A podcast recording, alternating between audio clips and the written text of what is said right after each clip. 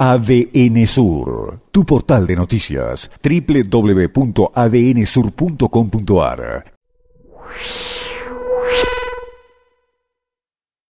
Ha dicho el ministro de Economía en las últimas horas que están esperando un auxilio de 2.000 millones de pesos del Estado Nacional en concepto de ATNs, aportes del Tesoro eh, Nacional,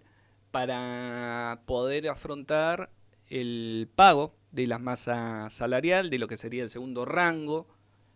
más el sector salud, que demanda 1.150 millones de pesos, y bueno, para empezar a juntar para el resto de la masa salarial. Una masa salarial de 5.200 millones de pesos en total,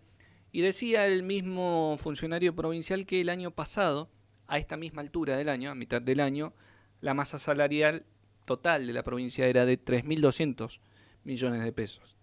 es decir, 2.000 millones de incremento en un año.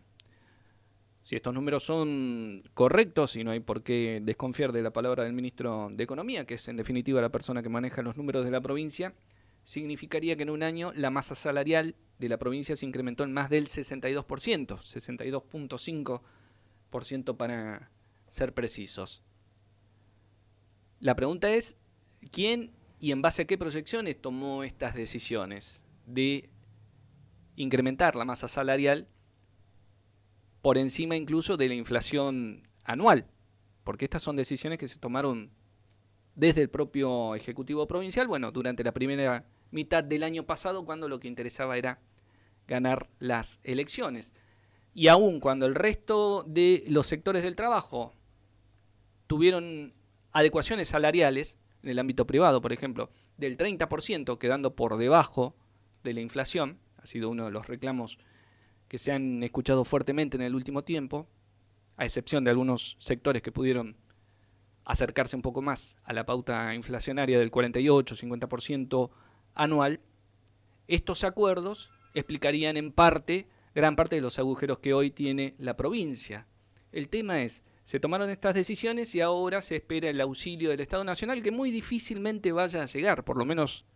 en estos términos que está planteado. Dos mil millones de pesos en ATN es bastante eh, difícil de imaginar teniendo en cuenta que Chubut ha sido una de las provincias que menos asistencia ha recibido hasta aquí del Estado Nacional, menos del 2% o poquito más, mejor dicho, el 2% del total de los ATN que se distribuyeron en la primera parte de la pandemia, con 850 millones de pesos en total por todo concepto, pero sobre una masa que supera los 38 mil millones de pesos y además con las desconfianzas que se miran desde el Poder Central a una provincia que no es capaz de articular dos o tres consensos seguidos en tema alguno. En función de esto, se sigue planteando la expectativa de esa asistencia eh, nacional, que como decimos sería toda una novedad que vaya a llegar, y sigue planteándose el gran interrogante de cómo salir de esta oscuridad, la oscuridad de un cuarto oscuro al que algunos entraron con muchas promesas que hoy se dan cuenta que son imposibles de cumplir. ADN Sur, tu portal de noticias, www.adnsur.com.ar